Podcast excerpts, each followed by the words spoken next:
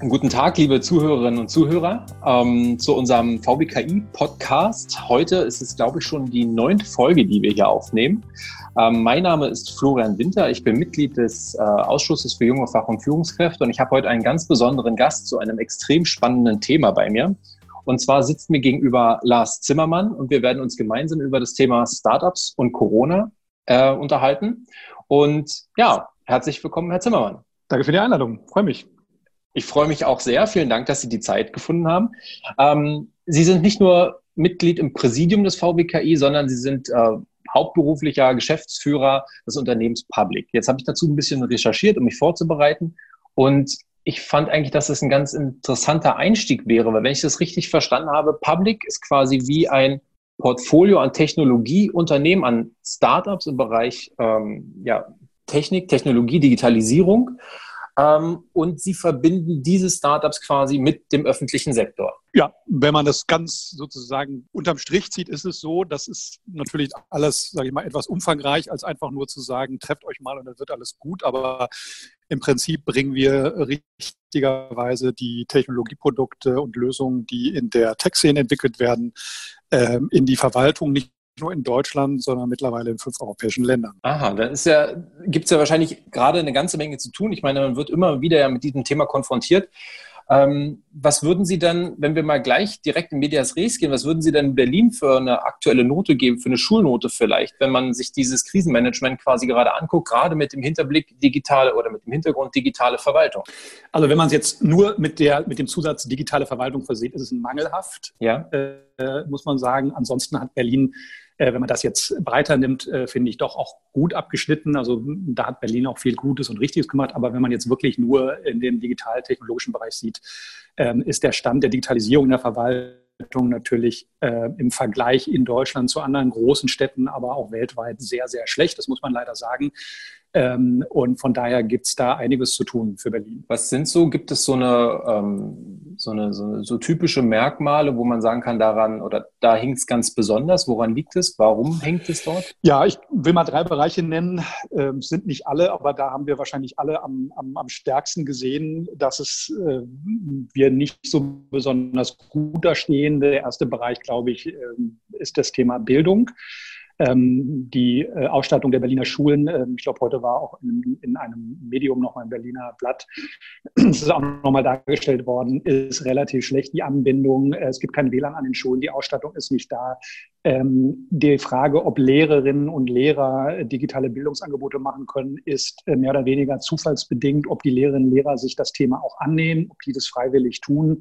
Es gibt keine Infrastruktur dafür. Also ähm, man könnte jetzt noch weiter aufzählen. Also die Infrastruktur, die digitale Bildung, der Status äh, durch ähm, digitale Lösungen auch Bildung zu Hause zu ermöglichen, Unterricht zu Hause zu ermöglichen und vor allem auch erstmal ganz rudimentär die Basisdinge, die sind nicht vorhanden. Das war das erste Thema. Das zweite Thema, glaube ich, haben wir auch gesehen, das Thema Infrastruktur in der Verwaltung. Ähm, Berlin hat ja mehrere Zehntausend, sehr, sehr viele Mitarbeiterinnen und Mitarbeiter in der Verwaltung. Und ähm, die Zahl, dass nur ganz wenige Tausend, ich glaube knapp 3000 ähm, äh, dieser Personen überhaupt dazu in der Lage waren, über sichere VPN-Leitungen zum Beispiel, also auch hier infrastrukturell von zu Hause, also das berühmte Homeoffice zu machen, zeigt natürlich auch, dass die Verwaltungsstruktur in Berlin auf eine solche Krise natürlich nicht vorbereitet war, aber auch überhaupt nicht vorbereitet ist, ähm, dieses ganze Homeoffice-Thema in der Verwaltung selber zu ermöglichen. Und das dritte Thema, äh, natürlich Verwaltungsdienstleistung insgesamt. Das haben wir aber in vielen Städten in Deutschland gesehen. Die Verwaltung hat ja quasi zugemacht, äh, also von einer Autoanmeldung über Passverlängerung, viele andere Dienstleistungen ähm, das konnten sie gar nicht mehr machen. Und wenn wir hier eine bereits digitalisierte Verwaltung hätten, dann wäre in der Verwaltung und im öffentlichen Sektor natürlich einiges viel effizienter und viel, viel schneller gelaufen. Welche Rolle können dort ähm, die, die Startups, gerade die, die starke Startup-Szene, die wir hier auch in Berlin haben, spielen? Am leichtesten wäre das eigentlich, wenn ein Land wie Berlin sagt, und das gehe ich mal wirklich weg von der reinen Stadt, sondern Berlin ist ja auch ein Bundesland. Ähm, die Bundesländer übrigens sind äh, oder werden aus meiner Prognose die mächtigsten Ebenen politisch werden, auf denen das Technologie- und Digitalthema in der Zukunft auch gespielt werden wird. Der Bund wird da an Relevanz aus meiner Sicht verlieren und die Bundesländer werden an Bedeutung gewinnen. Und Berlin könnte eigentlich äh, mit dem Ruf, den diese Stadt hat und mit der enormen Tech-Szene, die natürlich vor Ort ist, eigentlich sagen, lasst uns mal, ich benutze dieses Wort mal, eine Plattform entwickeln, eine Infrastrukturplattform, äh, auf die wir die technologischen Produkte und Lösungen der Tech-Szene aufspielen können und die wir sozusagen dann anwendungsfähig machen. Das Problem des öffentlichen Sektors ist insgesamt in Deutschland, aber in Berlin ist das besonders ausgeprägt. Der öffentliche Sektor glaubt immer, er wäre irgendwie was Besonderes. Also es muss irgendwie besonders sicher sein. Es muss besonders eigenentwickelt sein. Es muss besonders entwickelt werden. Das ist ein großer Trugschluss. Wenn der öffentliche Sektor sagen würde, wir wollen äh, anwendungsorientiert werden. Also wir wollen technologische Lösungen, die es schon längst gibt, ähm, anwenden. Wir wollen die nutzbar machen. Dann würde dieser Fokus dazu führen, äh, dass man natürlich exzellente Produkte aus der Tech-Szene ähm, in die Verwaltung holen würde, die es ja alle schon gibt. Und das Zweite wäre natürlich, äh, wenn Sie das mal auf ganz Deutschland beziehen, wir würden natürlich unglaublich viel Nachfrage. Der Staat, die Verwaltung gibt unglaublich viel Geld aus. Wir würden unglaublich viel von diesem Geld natürlich in die Entwicklung der eigenen Technologieszene leiten, weil der Staat, die Verwaltung ein großer Abnehmer sind. Und Berlin müsste eigentlich Deutschland vorangehen, äh, weil es natürlich der Hotspot der Szene in Deutschland ist. Wie schlägt sich denn die Startup-Szene generell? Also wenn wir die Corona-Krise nehmen, wir haben in den vorherigen Podcasts ja schon ganz viel darüber gehört, wie sich das auf die unterschiedlichen Unternehmen auswirkt, auf den Mittelstand. Ähm, wie schlägt sich die Startup-Szene gerade? ich tue mir immer, tue mich immer so ein bisschen schwer, generell zu sagen, die Start-up-Szene, denn auch da gibt es natürlich ja. ähm, unterschiedliche Bereiche. Verticals nennt man das so schön, ja. Also es gibt Health Tech, also im Gesundheitsbereich, Mobilität, Energie. Ähm, es gibt die sogenannten äh, äh B2C-Modelle, also wo, wo man zum Einzelkonsumenten sehr stark im Business ist, oder es gibt auch die B2B-Modelle, also wo man äh, Produkte, Lösungen hat, die zwischen Unternehmen sind. Also es gibt insgesamt auch hier die Notwendigkeit zu sagen, man muss sich die verschiedenen Bereiche anschauen insgesamt, wenn man aber ein bisschen verallgemeinern will, es hat natürlich teilweise zu einem enormen Wegbruch geführt ähm, an äh, Kundendienstleistungen, damit auch an Umsätzen. Ähm, es gibt die klassischen Beispiele von Lieferdiensten, die natürlich auch auf digitalen Plattformen basieren. Ähm, die äh, am Anfang hat man gesagt, Mensch, äh, wunderbar, jetzt müssen alle zu Hause essen, alle bestellen. Und es wird so und es hat nicht immer sich als richtig herausgestellt. Ein zweiter Punkt ist natürlich, dass alles, was im Bereich Travel, also Reisen stattfindet, wo auch unglaublich viel Geld reingeflossen ist, also all das, was wir jetzt alles nicht mehr tun können, aber von Startups mit sehr stark entwickelt worden ist, das ist alles weggebrochen innerhalb von wenigen Tagen.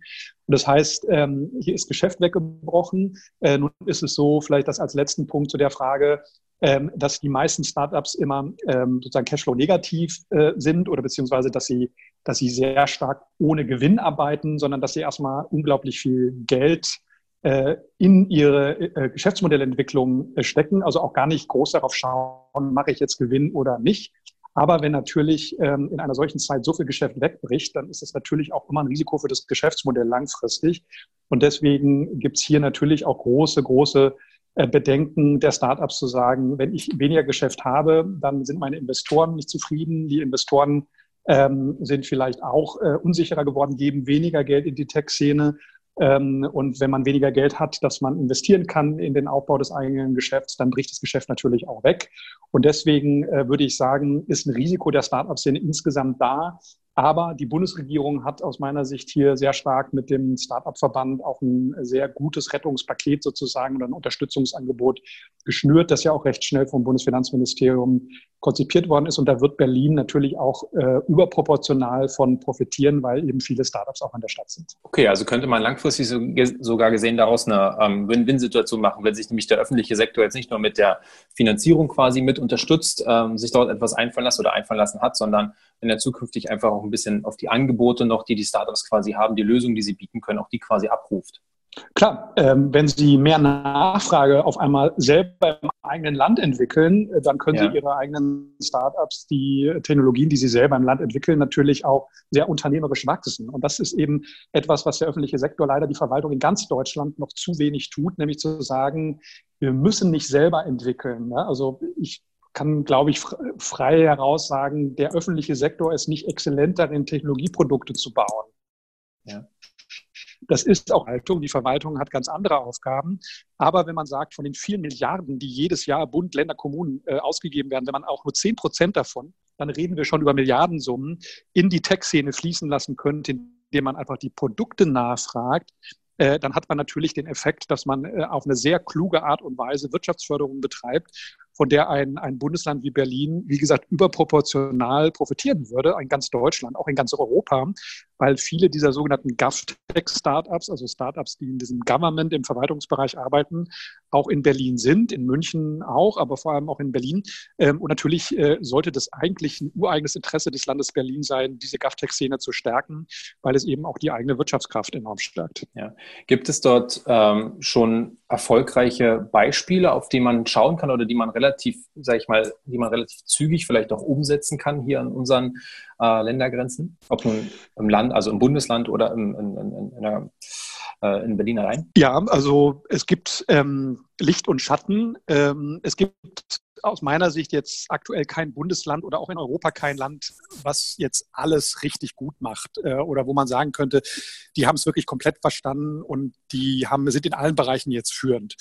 Ähm, man kann in Deutschland sagen, es gibt Bundesländer wie Hamburg zum Beispiel, die aus meiner Sicht, aus unserer Sicht ähm, extrem gut sind. Eine Stadt wie München hat es geschafft, die Infrastruktur extrem schnell technologisch aufzurüsten.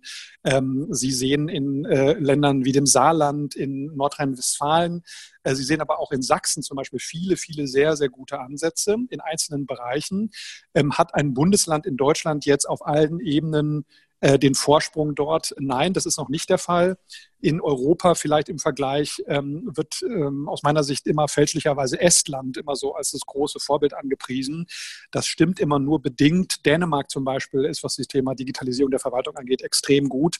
Und ich prophezeie, dass äh, bei der jetzigen Entwicklung äh, Großbritannien äh, eine der führenden GovTech-Länder der Welt werden wird, äh, weil durch den Brexit betrieben unglaublich viel Geld gerade in die Entwicklung der Technologiefähigkeit des Landes fließt.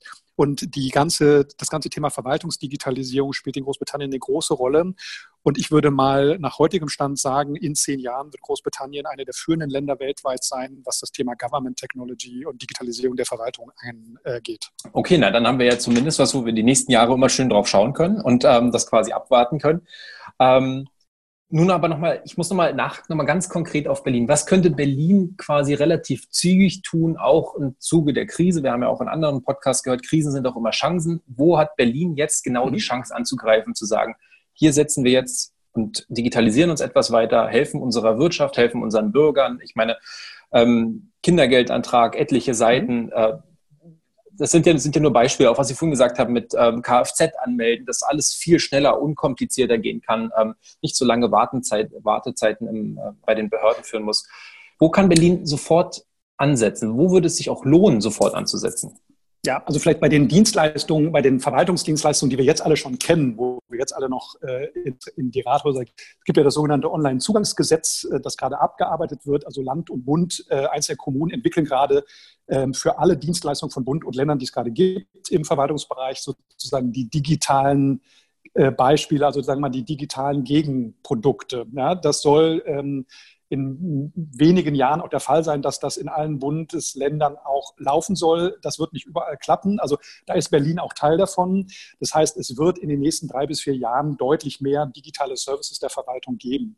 Ähm, ich werde jetzt mal sagen, weil Sie mich gefragt haben, was könnte Berlin jetzt tun? Äh, mein erster Vorschlag führt einmal dazu, dass die meisten danach ein schallendes Gelächter ausbrechen. Ich sage Ihnen aber trotzdem immer, Berlin sollte erst einmal unglaublich viel Anspruch an sich selber haben, zu sagen, wir wollen als Bundesland die modernste digitale Verwaltung Deutschlands haben. Und wir wollen sogar als eine Metropole äh, den Anspruch haben, zu den führenden Städten mit der digitalsten, technologieaffinsten äh, Verwaltung der Welt zu gehören. Das ist jetzt der Punkt, wo manche dann immer sagen, in welchem Land lebst du eigentlich? Äh, das wird doch niemals passieren. Aber das ist ein erstes Ziel, was man setzen muss. Das ist kein langfristiges Ziel, sondern ähm, ich sage das deswegen so als kurzfristig, wir sehen gerade in ganz vielen Städten weltweit, äh, mittelgroßen Städten, großen Städten, die verstanden haben, dass nur eine digitale Verwaltung auch eine demokratische Verwaltung sein kann, dass nur eine digitale Verwaltung Bürgerdienstleiste effektiv ähm, leisten kann. Und Stichwort Bildung, nur eine digitale Verwaltung wird übrigens auch die Ungleichheiten ähm, beseitigen können, die zum Beispiel im Bildungssystem mitbestehen. Ja, ich habe vorhin am Anfang das Beispiel genannt äh, der digitalen Bildung in Schulen. Äh, je äh, mehr Geld die Eltern hatten, desto besser konnten die jetzt technologisch ihre, ihre Kinder ausrüsten.